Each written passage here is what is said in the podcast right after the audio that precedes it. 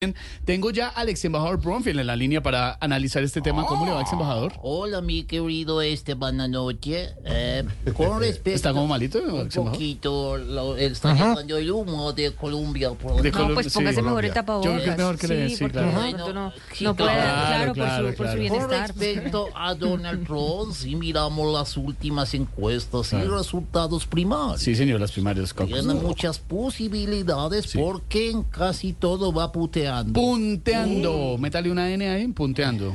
Puteando. Punteando, ex embajador, Ah. Bueno, punteando. puteando. Eh, Lo único que nos preocupa con Trump como presidente es su mente guerrerista.